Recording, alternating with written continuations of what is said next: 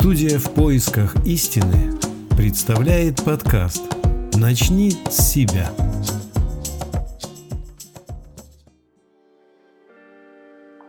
Ночь, в комнате темно. День за окном погас давно. В окне луна, а рядом одинокая звезда.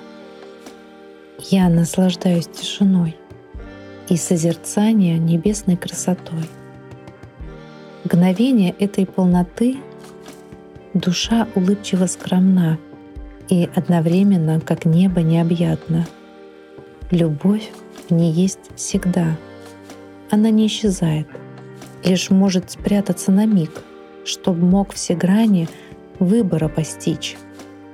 Мир чувств огромен и велик, и лишь внутри себя Бога сможешь ты постичь. Я знаю, что ты есть. Мне ни к чему чьи-либо подтверждения.